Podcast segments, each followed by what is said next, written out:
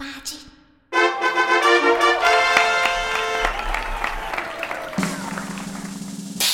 嘿嘿哈哈，十八般武艺，扎背当忙，九弯十八拐。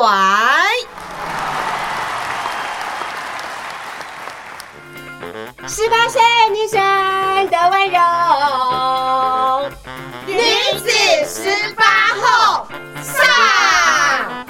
十八岁以后，哪怕惊涛骇浪，都能海阔天空。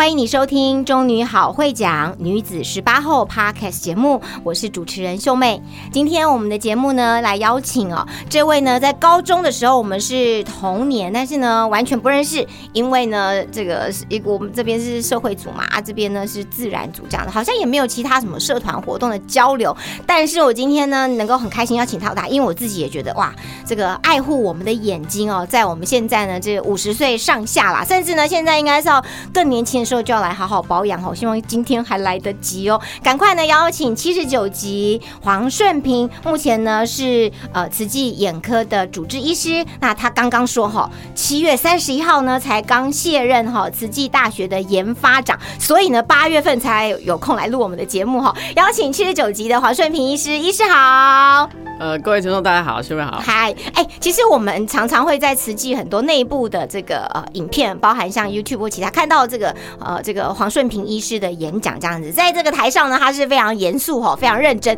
因为呢这个很专业。不过呢，在我们 Podcast 节目应该可以聊一些五四三的吧？啊，可以。好，太好了。好，那先要请这个呃顺平老师、顺平医师哈来帮我们这个介绍，因为在学校里面好像也是有人叫你老师哦。对对不对？所以顺平医师、顺平老师，那么在慈济大学呃，还有慈济医院呃眼科部来服务，帮我们介绍一下。呃，刚刚提到的是七十九级毕业，对不对？对。那听说因为您是这个眼科医师，然后大家都叫你怪医呀？为什么？怪医，哎，就是很怪嘛。还 有为什么？哪里怪？对，哪里怪？然后你记不记得你大概二假设啦？问你说你二零零八年的五月十三号中吃的午餐是什么？你还记得吗？完全不记得，我连昨天吃什么都不知道了。对，但是我记得。为什么？啊，因为我去念博士的时候，四年中餐吃的都是一模一样的东西。哦，天哪，好神奇哦！第一个，呃，如果这样的话，记得就记得你那段时间吃什么，那还不神奇。比较神奇的是，怎么能够忍受四年都吃一样的中餐这件事情？对，因为那时候就是反正就是当博士班学生嘛，那其实就是做研究。那其实吃饭对你来说就只是补充营养、补充粮食这样，其实吃什么大概都无所谓。然后因为呃，你知道在美国，它事实上大概是中餐的餐点样式都不多，那大概你能找到就是他每次都说哦，宫保 chicken 就是宫保鸡丁这样子，然后或是糖醋排骨，糖醋排骨，对，糖醋排骨，然后呢？大概就没什么了，嘿啊，所以我们的餐厅基本上也只有三样菜、四样菜。那三样菜、四样菜里面呢，去除掉我不吃的东西哦，我不吃的东西多了呢，哈，对，长得像花的东西不吃，然后煮了会软烂的东西不吃，哈，对，啊，所以很奇怪吧？对，就是这样怪医这样子，真的是有好多的怪癖这样子。请问一下，呃，你小时候念高中的时候，觉得自己怪吗？同学好像觉得你还蛮搞笑的呢。呃，念高中的时候还好啦，就是不过因为我大概兴趣就是我喜欢那时候我比较喜欢看星星，好喜欢天文类的东西这样子。那时候也是星光说，哎，哪天可以上外太空，但是台台就是好像台湾比较缺少这种就是呃研究这种跟行星有关系的东西。然后呃后来呢，就是大家都觉得说，好像你成绩达到某个程度就应该去念什么这样。好，然后后来。就哎，联考完以后就被，呃，这一段经历我其实讲过很多次了，就是基本上我都觉得我是考试的枪手这样子。那我完成的是大概就是我家长的呃心愿，哎心愿，他们自己会说他们想要当医生，所以他们就哎派个小孩去考，然后他们就帮你填填志愿，就填医科这样子。嗯，所以以前都觉得说念医生很庸俗嘛。好，我们是有理想、有抱负的青年，所以我们应该要走基础医学嘛。好，对，嘿，对，不，基础医科学啦。所以，但是后来就是，反正那时候哎、奇怪，我的叛逆期不在青春期、所以到什么时候？现在吗？我对我是三十几岁以后就开始叛逆这样子，所以也是很来的叛逆对，也是很怪，对啊，哦所以后来呢，就是反正就是考了以后啊，家长就帮你把志愿卡填了嘛。好，我都说我的志愿卡，我我唯一摸到两次志愿卡，是我第一次从学校拿志愿卡回回家，跟最后一次交出去的时候，对我爸爸从他西装口袋里面拿出来，了而且还看着你说来。把这张卡片交给对面的姐姐，哦然后就交给他，啊就这样子。哦，哎、所以你从小到大其实不怪啊，你就是一个乖乖的学生嘛，是吧？就呃，这个自律性很好，然后呢，就是听话的乖宝宝，这样子哪会怪呢？这是后来才怪的，所以叛逆期才开始真对，叛逆期以后才开始。怪这样子。哇，OK，哎、所以求学的过程应该是很顺利吧？就是像呃，我们的听众一定也有很多现在是中女中的这个学妹们嘛，哦，其实，在学校是按部就班的。呃，依照学校所安排各科的这个规划，你会不会觉得呃，现在呃，除了念书之外，现在学生好像生活是更丰富、更多彩多姿。比起当时，你会认为你自己是比较封闭的吗？或者是就真的只有念书这件事情？哎、事实上还好哎、但是我我我的兴趣本来就是念书，哦念各式各样不同的书，不是只有教科书这样子，所以基本上我会自己去涉猎很多书。但是呃，当然在学校的话，你也会打球嘛，然后学不同的乐器这样子，自己玩不同的乐器。好，那以前以前是很想当 rocker 啦，但是可能没有机会这样。那时候因为 rocker 在那时候是很叛逆的事情很可怕。他们就说：“哦天哪，你要是去当 rocker，你大概家长就觉得你大概可能学坏了这样子。”好，所以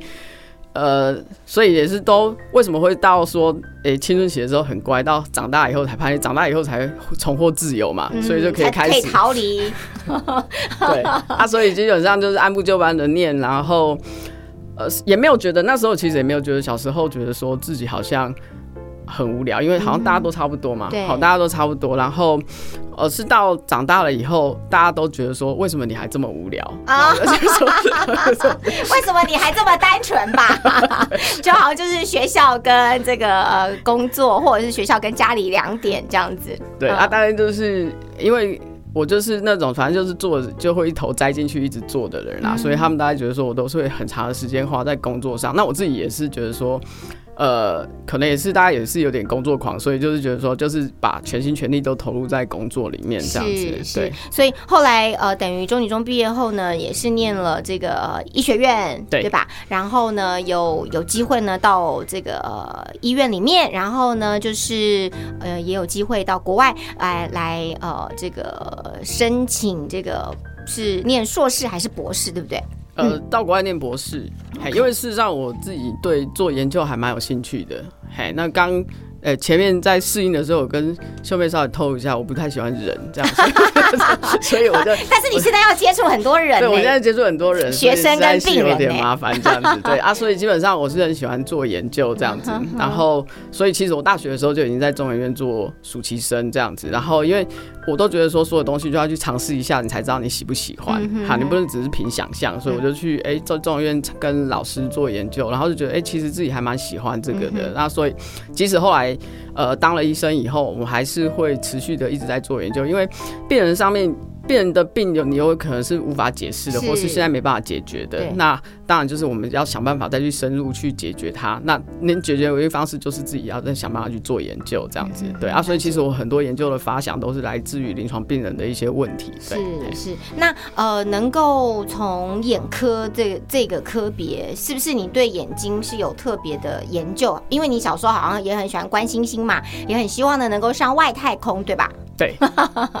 那个都 beyond our imagination，就是在小小的时候呢。你你你想要当太空人，一定是你想象到那个世界，或者说你想要观看这么遥远的星球，了解它的变化，或是是做这些呃比较不适于我们现在实际生活当中看到的。好，我觉得其实是对于未来的一些想象跟憧憬，是不是小时候就特别喜欢对于这种呃未来啦、宇宙啦，好，甚至说这个研究好这个领域，其实就是从你小时候就开始了。嗯，应该是吧。就是小时候其实也都有觉得说，哎、如果呃每次都会想象说自己就是很像一个科学家，然后就在瓶瓶罐罐里面，然后那瓶瓶罐罐就开始冒烟啊，然后这样子，然后反正就是会有各种想象，然后觉得说，哎、投入研究很酷啊，因为你可以发现很多新的东西，这样子，对，而且可以去探索一些未知的世界，这样，然后甚至说，哎、你可以。呃，去做一些可以改变改变现在的现况的一些东西，对是。是。那想要跟顺平请问一下，因为既然是这个眼科的专科，跟我们讲一下哈，马上就要请大家呢来照顾好自己的眼睛了哈。我们现在呢，呃，依照不同的这个年龄来看的话，现在大家的眼睛到底。这个有什么问题哈？现在一般人了，老实说，不论是小孩子啊、呃中年人或者是年长者，大家的这个眼部的问题好像是越来越越多，而且呢越来越难解，对吧？现在呢，就是因为山西的产品实在是哈太风行了，嗯好，现在大家就人手一机嘛，可能人手好几机，对不是只有一机这样子。然后所以你说好，能不要用手机，不要用电脑，不要那这个更不不可能的事情。那本来在呃手机还没风行的时候，事实上呃我们华人这边其实小朋友最常见的就是近视的问题。对那之前有提早重视这个问题的时候，好像有得到一点点缓解，嗯但是后来呢，哎、手机开始啊，真是感恩贾博士啊，好，啊那手机开始就是这样子，然后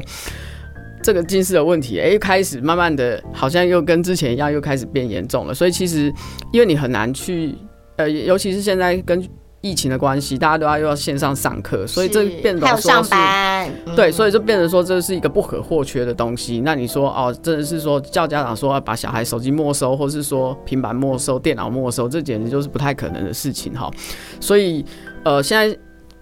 就小朋友就近视的问题。好，那到年轻人其实大概也是会有这种用眼过度，然后疲劳。好，那甚至说比较呃年轻人他们还有一些隐形眼镜，哦好，一些眼镜引起的一些问是题。好，那进到中年以后呢，好就会开始有一些老花眼啦，嗯好嗯老花眼，然后干眼症啊，嗯哈、那那进到老年可能就是白内障啊，或者是有一些呃视网膜的黄斑部的一些病变，所以其实不同的年纪它会有一些不太同不不一样的问题，但是也有可能会有一些共同的一些问题出现，这样子，对。现在看听起来共同的问题就是呢，这个电子产品使用过量，对不对？对然后呢，很少让眼睛可以这个完全的呃休息，或者是呢。呃，可以是在深山里面度过几天，这样好像很难吧？就算在山里面，你的通讯好了，也还是一样一直在看手机啊。我觉得这问题无解，对吧？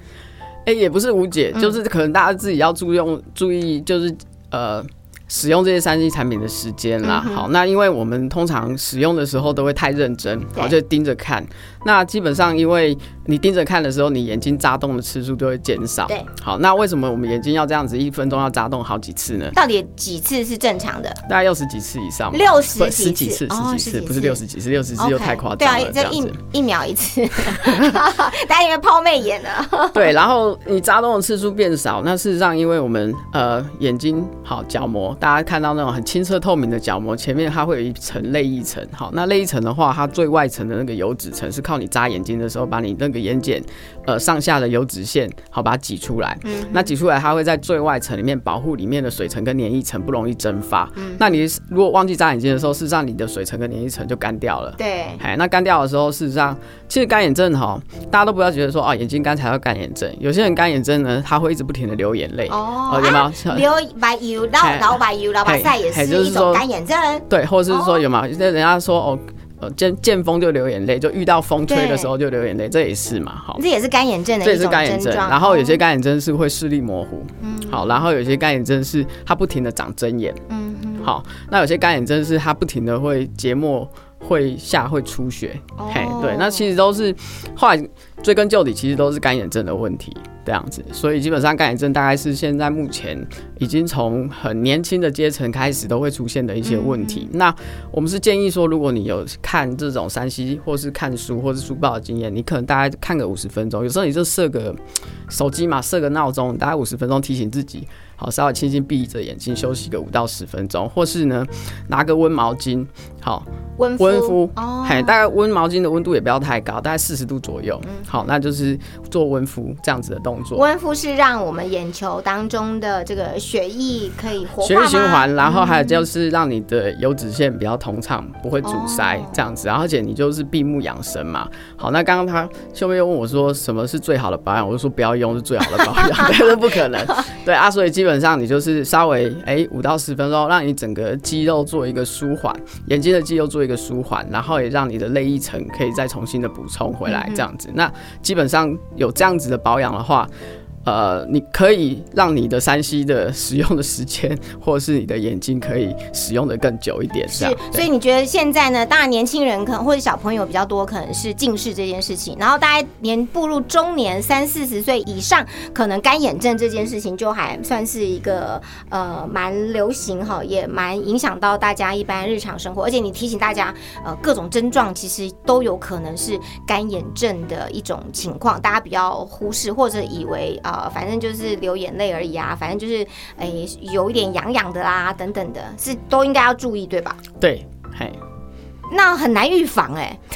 除了不用之外，有没有别的方法？有就是我刚刚说的，就是温敷嘛，然后自己设个 timer 提醒一下自己，然后就是大概五十分钟休息个五到十分钟。嗯嗯，好，其实大概让你的整个肌肉放松，因为我们的眼球实际上不是拿来设计看近的东西，哦，因为你看近的东西的时候，事实上你眼球会往内往下去做一个。呃，稍微的旋转的动作，那你那内侧的那些小肌肉其实就会一直呈现很紧绷的状态。嗯那就我每次都形容给病人听，我说就很像你去爬山爬到铁腿啊，你那个腿的肌肉哦，很像那种硬到不得了，痛的不得了。那事实上有些人就会肌因为肌肉酸痛就会开始眼眶痛，眼眶痛会痛到头痛，那他们都以为说。呃，我常常遇到很多病人以为他青光眼发作了，那事实上只是因为他过度的使用眼睛这样子，对啊，所以其实你就是把整个肌肉舒缓了以后，他这些症状就会解除。对，是，今天我们的呃中女好会讲女子十八后 Podcast 节目邀请到七十九集黄顺平，目前呢是呃慈济医院眼科的主治医师，同时呢他在七月三十一号卸下了这个慈济大学的这个研发长的这个工作哈。哎，那我刚刚一直问到现在人的这个眼睛的问题啦哈，那请问一下黄医师，那你自己怎么保养你的眼睛啊？你真的可以？设 timer，然后 诶温敷，有这么容易吗？现在人这么忙，我自己哦，我自己的话就是事实上。呃，自己也很难做到啊，对啊，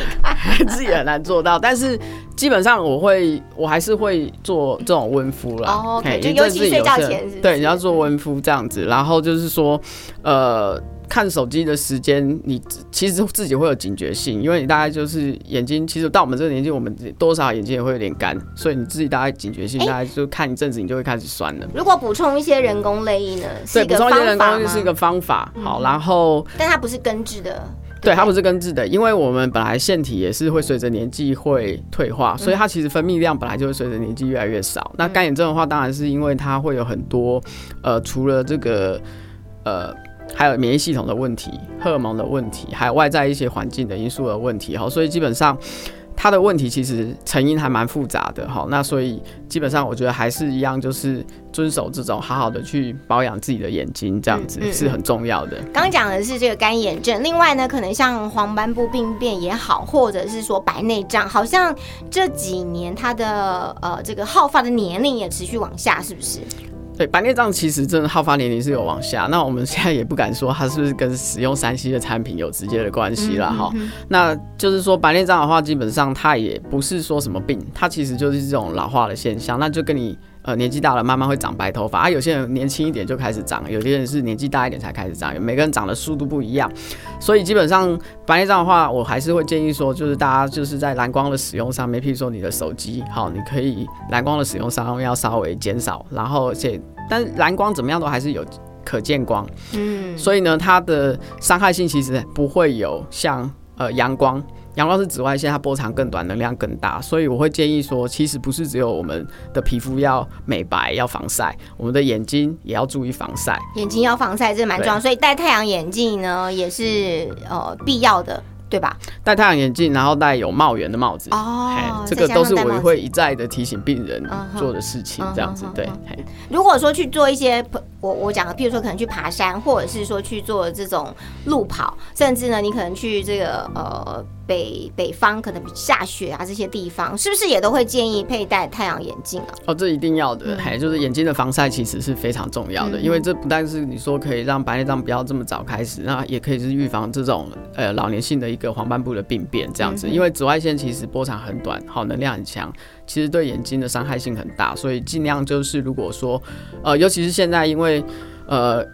可能是呃气候变迁的关系，所以现在天气夏天天气越来越热，然后太阳整个就是等于是这样子曝晒在阳光下，其实是很危险的。好，所以建议说就是出门的时候，只要有阳光的地方，就是戴太阳眼镜，好，而且记得要去呃，就是要抗 UV 四百，不能让好看，然后其实是对，它其实是会有一个。专门就是 UV 四百，好这样子，以上吗？以下，以下哦，对，然后就是它会有一个标签，就是 UV 四百的哈，然后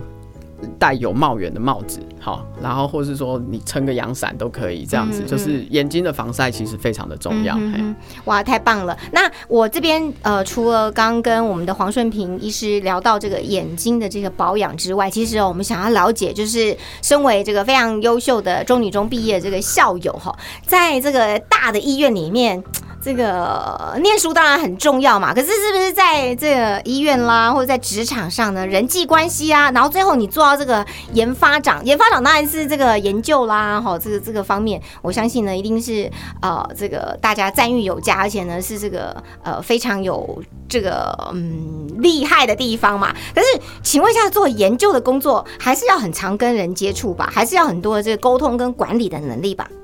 呃，当然是没有错啦。虽然说我说我不是很喜欢人哈，但是事实上 不是你不喜欢人，你不喜欢跟太多人接触，哦也是因为我其实是会很害怕跟陌生人接触嗯的。那其实很重要一点是因为我脸盲。啊脸盲就不认识谁谁谁这样子。对，如果说你今天看过今天就只看过你，我就会忘记你，那这样子。很好啊对对啊啊，那这这不太好，这不太好。对，哎啊，所以基本上就是因为有我我脸盲其实是一个呃就是。与生俱来的这种是神经系统的一个问题啦。哦好，那我也是后来，我也是后来自己在做神经科学研究的时候，才比较知道说，原来原来这个问题不是可以，就是它是基本上是一个神经系统的问题，这样子。是哦，我还以对为就是可能呃比较辨别不出来而已，所以它真的也会算是一个小小小小的疾病。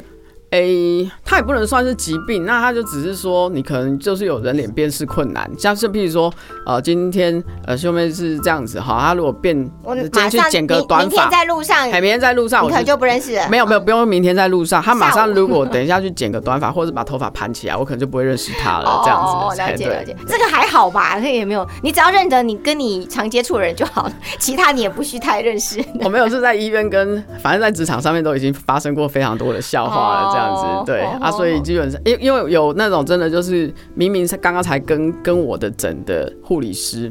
然后他只是把这个护士的衣服换下来，好，然后走在路上。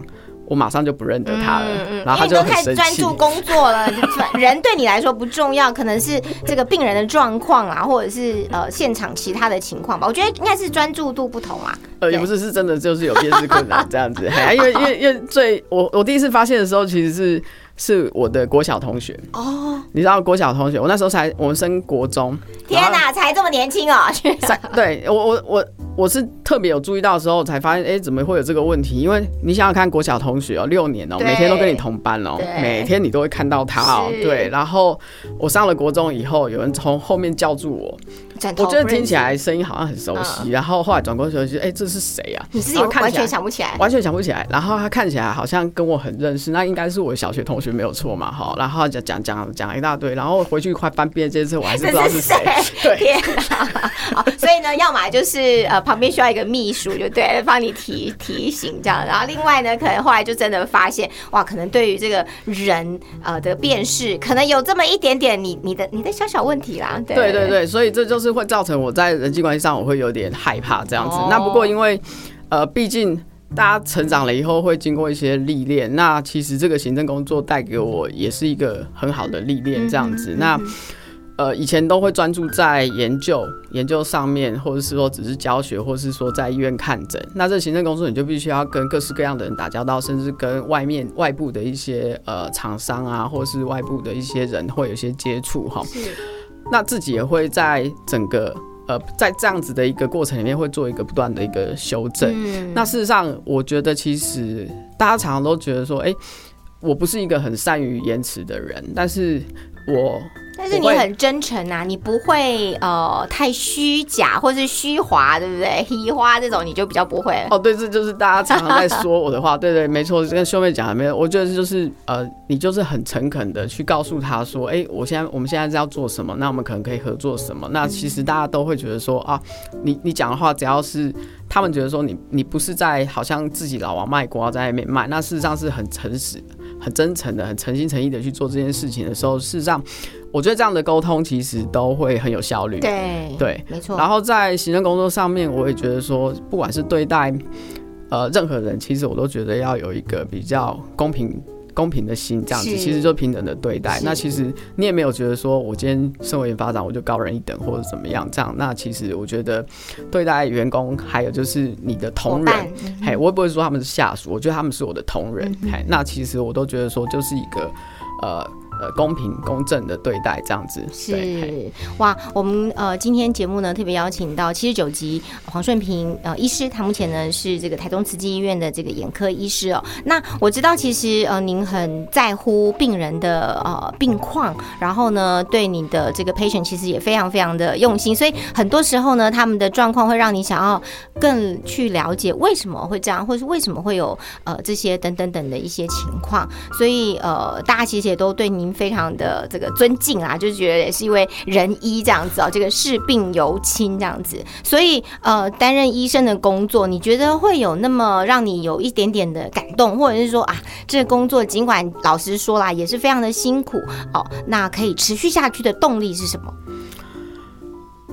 基本上，因为我其实我的我在眼科哈，当然除了一般的这种诊疗以外，那其实我特别关注的就是有一群就是夜盲症的朋友嗯这样。嗯那事实上，我的呃这几年的研究也都是在针对这些夜盲症的朋友哈。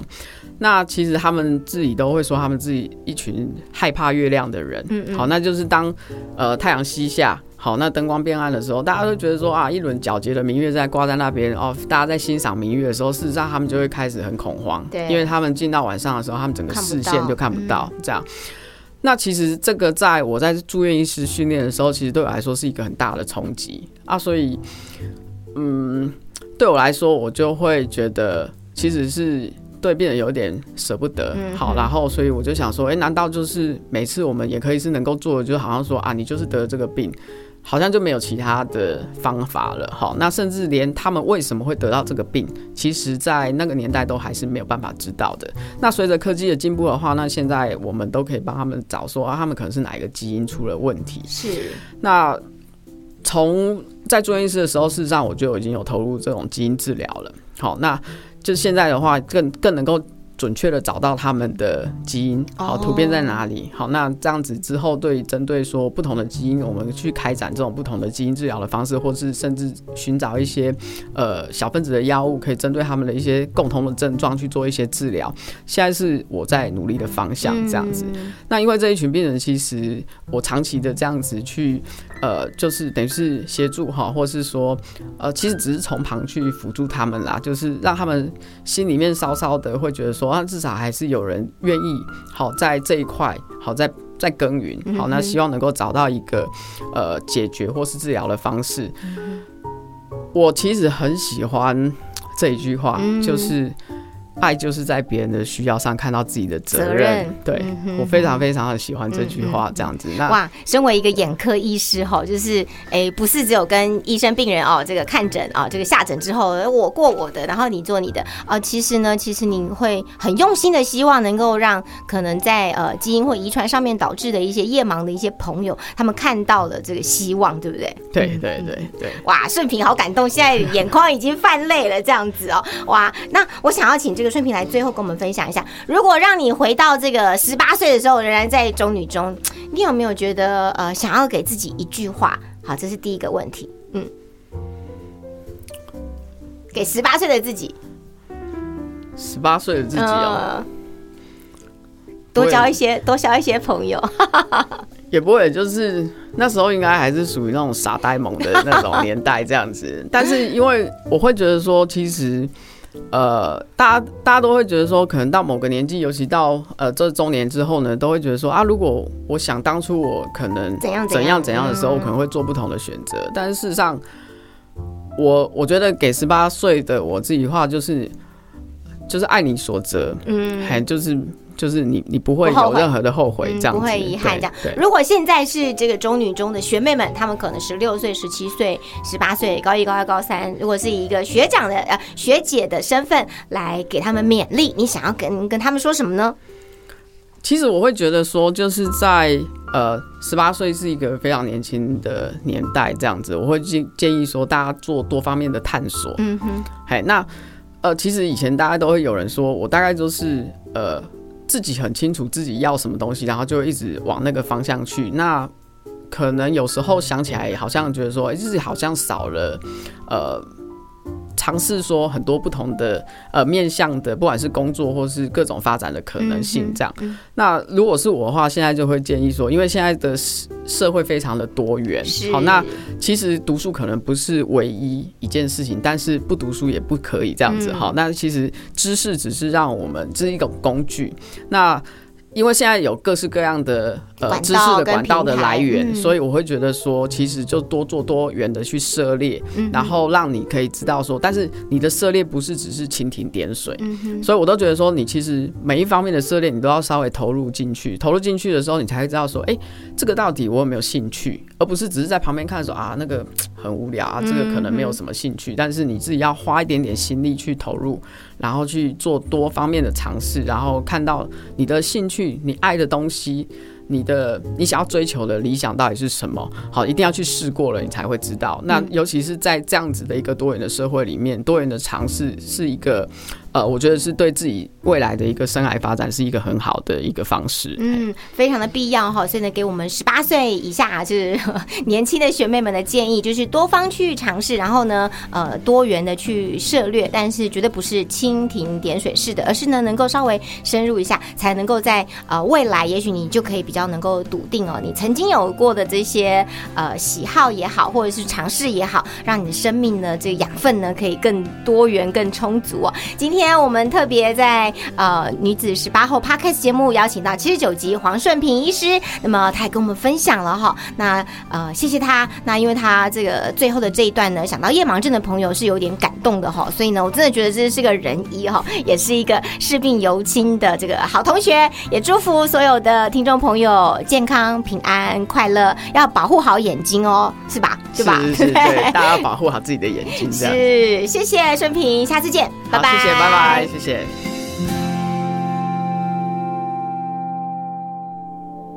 亲爱的女子十八后听众朋友们，现在由小天使琉璃心来带大家做简单的 mindfulness 的练习。mindfulness 中文又翻为内观、景观、正念。请听众朋友放下手边的事情，我们坐下来。我们的背挺直，我们身体放松，我们的双手轻松的放在膝盖上面，慢慢的闭上眼睛。现在开始感受。我们的呼吸，吸气的时候，感受空气进入我们身体的感觉；吐气的时候，感受空气离开我们身体的感觉。我们试着跟自己的呼吸共存试着感受它。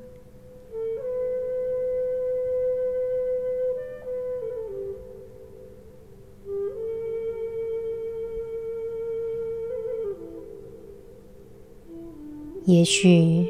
忙碌的一天觉得思绪情绪有些混乱，没关系，我们不去想它，只是单纯的感受此时此刻呼吸的节奏。单纯的休息着。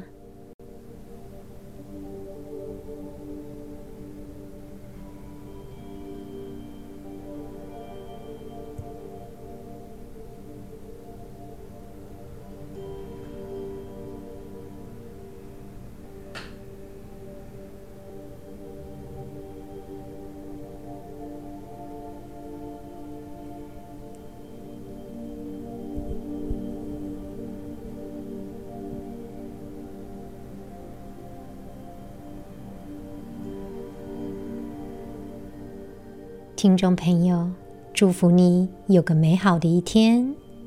我们下次再见喽。